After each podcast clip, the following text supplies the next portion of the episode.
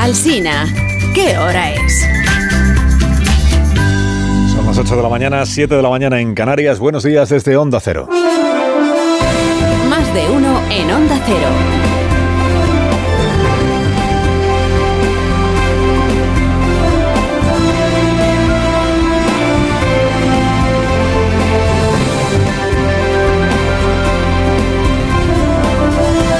Están? Bienvenidos a una nueva mañana de radio. Estamos el 8 de noviembre. 8 de noviembre ya del, del año 23. No en mi nombre, no en mi nombre. Cercarse desde partidos políticos, no en nuestro nombre. Montar algaradas nocturnas cortando el tráfico. Pretendiendo llegar hasta la misma puerta del Congreso de los Diputados. ¿Con qué intenciones querían llegar al Congreso de los Diputados los que iban para allá anoche? No en nuestro nombre. Tirar botellas contra la policía, pues ni te cuento, ¿no? Dejen de hablar en nombre de España. No pueden ser portavoces de España los antisistema. Bueno, ahora vamos a lo de Madrid anoche, la algarada. Antes eh, lo del Cervantes. Mire, hay días que hay días buenos en la carrera y en la vida de cualquier persona. Hay días buenos, también hay días malos, es verdad. Hay días buenos para Luis Mateo Díez, por ejemplo, académico de la lengua, escritor fecundo y amigo a gala, lo decimos aquí, Luis, amigo de este programa. El de ayer fue un día muy grato. Solo una vez en la vida te dan el premio Cervantes. Y si no te lo dan en vida, ya no te lo dan. No acostumbra el jurado a honrar a quienes gozan de la extraordinaria juventud de Luis Mateo Díez. Apenas cumplidos sus primeros 81 años. Y envidia de quienes con 40 ya sienten que les va pesando la vida. Ha elegido el jurado del Premio Cervantes de este año 2023 a un leonés vital, risueño, creyente en el humor, practicante y explorador de territorios inventados. Por los que ha ido conduciendo a sus lectores, ¿no? Todos estos años. Lectores más que absorbidos, hipnotizados por las historias que es capaz de contar y de relacionar y de mezclar Luis Mateo Díaz. Bueno, luego hablaremos con él porque es el protagonista del día. El premio Cervantes de este año. Digo, hay días buenos y hay días malos en la carrera y en la vida política, en la vida personal de cualquier persona. La vida política también, porque para el presidente del gobierno en funciones, para Pedro Sánchez, al que nunca le darán el Cervantes, el de ayer pues no fue un buen día, esa es la verdad, no fue un buen día. Su empeño en ser investido esta misma semana se ha visto frustrado, como ya sabrán, porque Puigdemont se le escurre. En Madrid van a más los desórdenes públicos, que esto hay quien lo quiere ver como, como algo favorable o que le viene bien a, a Pedro Sánchez, pero al final son desórdenes públicos que complican la vida a otros ciudadanos, que, a veces como anoche pues terminan con, con algarada violenta por parte de algunos, que transmiten una imagen de, de desorden en el país que tampoco es muy beneficioso para quien lo gobierna, pero bueno. Pero es que en Portugal ayer, y esta es la noticia seguramente más ingrata que ayer recibió el presidente de nuestro gobierno, en Portugal cayó el más sólido de sus colegas europeos, colegas socialdemócratas europeos, que es Antonio Costa. Antonio Costa, que es una especie, o ha sido una especie de faro, de modelo para el Partido Socialista en nuestro país. Lo que nadie esperaba, pues sucedió ayer en Portugal demostrando que los planes, los calendarios, los cálculos en política pues siempre son susceptibles de verse arruinados por hechos no previstos. Y el hecho no previsto ayer por el gobierno portugués o para el gobierno portugués comenzó a primera hora de la mañana cuando se supo que la policía, por orden del fiscal general, estaba registrando sedes oficiales, domicilios de altos cargos del gobierno. Después se supo que el jefe de gabinete del primer ministro iba a ser detenido y por fin que la propia sede del Ejecutivo estaba siendo registrada, la sede del, despacho del primer ministro. Para entonces Antonio Costa ya había pedido al presidente de la República que le recibiera de urgencia para presentarle su dimisión.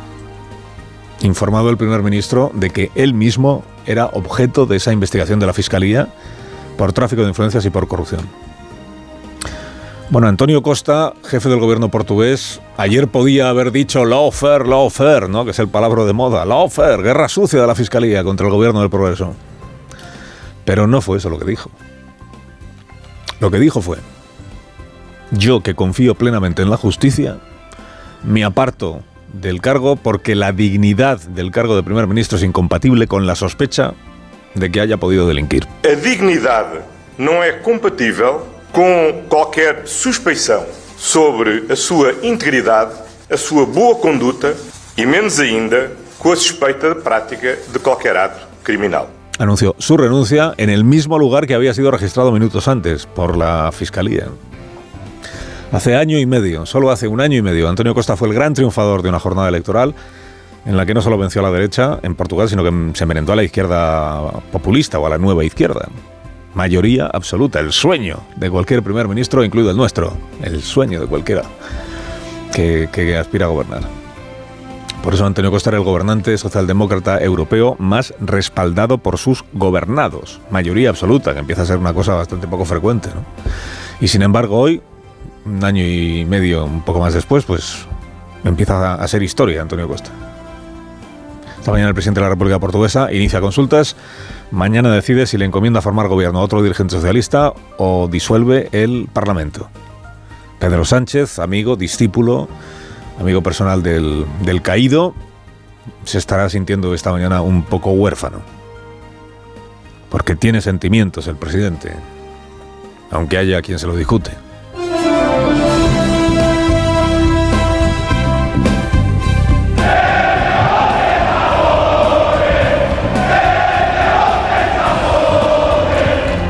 Bueno, muy elaborados los gritos, pues no, los gritos que voceaban anoche varios miles de ciudadanos en la calle Ferrá de Madrid, muy elaborados pues no eran. ¿eh? Primero se concentraron en Ferral, luego algunos se fueron para la Plaza de Neptuno, algunos pretendían llegar a la puerta del Congreso de los Diputados. Probable que algunos de estos manifestantes, o sobre todo algunos de los que lideran estos movimientos eh, tengan como sueño un, húmedo el hacerlo del Capitolio, o sea, saltar el Congreso de los Diputados. Digo yo, que si no, ¿para qué van a la puerta del Congreso? Sí, gritando Sánchez, Sánchez, Sánchez. Sánchez no estaba en el Congreso ayer. El Congreso que es la sede nacional de todos los españoles, ahí sí que está representada de España, ahí sí, ahí sí. Entre el que te bote chapote, el Puigdemont a prisión y el insulto directo y, vax, y vasto al presidente del gobierno discurrió esta noche de bronca madrileña. Lo que te digo, que una, una hondura conceptual pasmosa ¿no? en los gritos que se coreaban.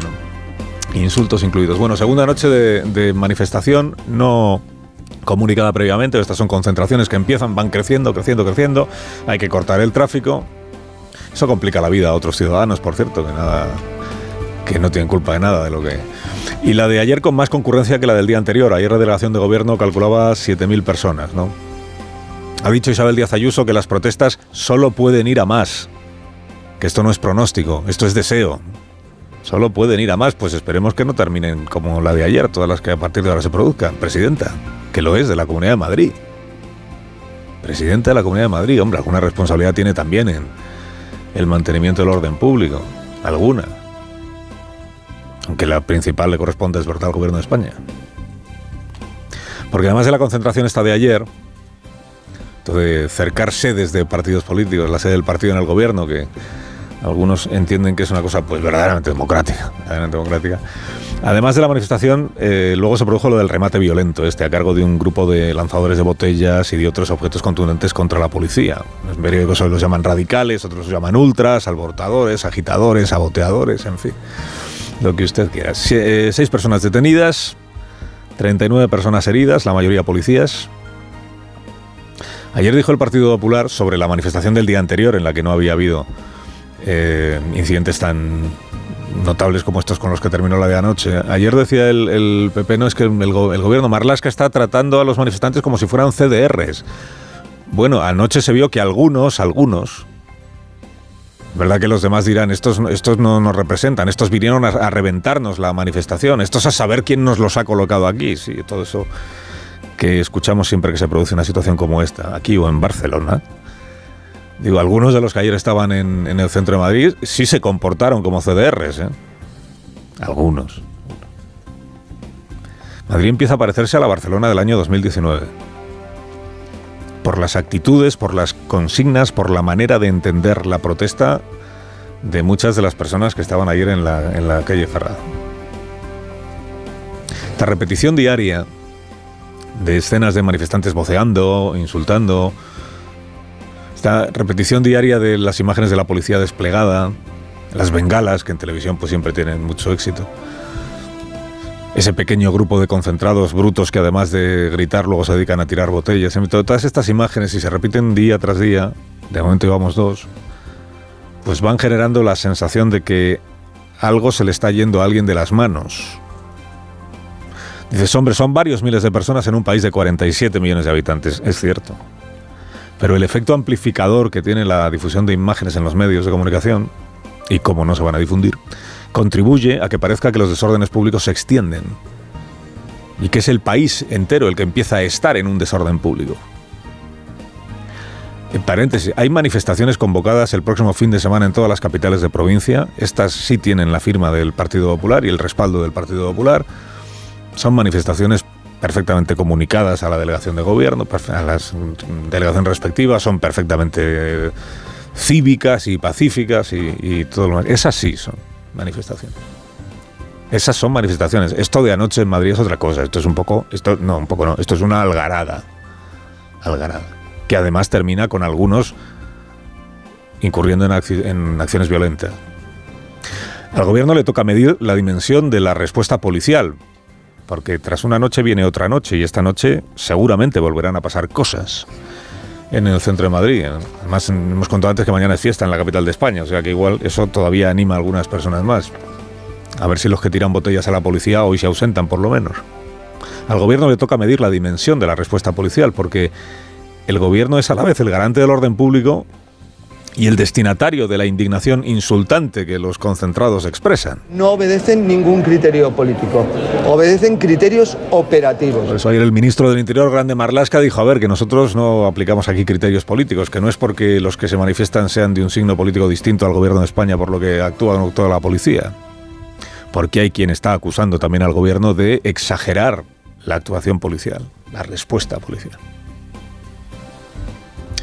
Hoy en, muchos diarios se comparan situaciones y, declaraciones. Lo que ahora dice el PP respecto de estas concentraciones ante la sede del PSOE con lo que decía en el año 2004 respecto de las concentraciones ante sus propias sedes. Y viceversa. Lo que hoy dice el PSOE respecto de las concentraciones o el hostigamiento a sus sedes y lo que no dijo en el año 2004 cuando fue hostigada, fueron hostigadas las sedes del PP. Digo, al ministro Marlasca le corresponde en última instancia garantizar el orden público en Madrid, porque Madrid no tiene mozos de escuadra, no tiene policía autonómica propia. No hay un torra al que exigirle, como en el 2019, que se ocupe de que nadie se apropie porque sí, porque sí, porque le apetece de la calle, ¿no? Que la calle no es de nadie, es de todos. Bueno. Y es el ministro Marlasca, por incómodo que le resulte recordarlo, el, el mismo que en 2019 prometió que no habría impunidad para los saboteadores de entonces, que eran los del Tsunami Democratic, y que hoy, sin embargo, pues parece que está encantado de que vayan a ser amnistiados. Parece, no sé. El juez, ministro. El de ayer no fue un buen día para Pedro Sánchez, porque la repetición de las algaradas, por más que algunos digan que esto beneficia al discurso del gobierno, debilita el discurso oficial sobre lo virtuosa que es la amnistía como motor de concordia y de convivencia. Y también, y sobre todo, porque Puigdemont fiel a Puigdemont, alarga la negociación de investidura evidenciando lo que más escuece hoy al Partido Socialista, que es el estado de necesidad en el que se encuentra Sánchez.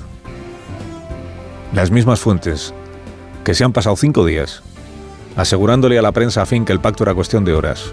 Lo rozamos, lo acariciamos, lo encarrilamos, lo estamos rematando Ayer ya decían, no, es que la cosa se ha enfriado. Se ha enfriado porque es que ahora Puigdemont está otra vez volviendo a lo que ya pensábamos que estaba atado, resulta que no lo está. Del caliente, caliente al frío, frío, frío. Esto no es una negociación, esto es un sin vivir. Y Francina Armengol esperando a que el presidente le llame para cursarle instrucciones. Carlos Alsina en Onda Cero.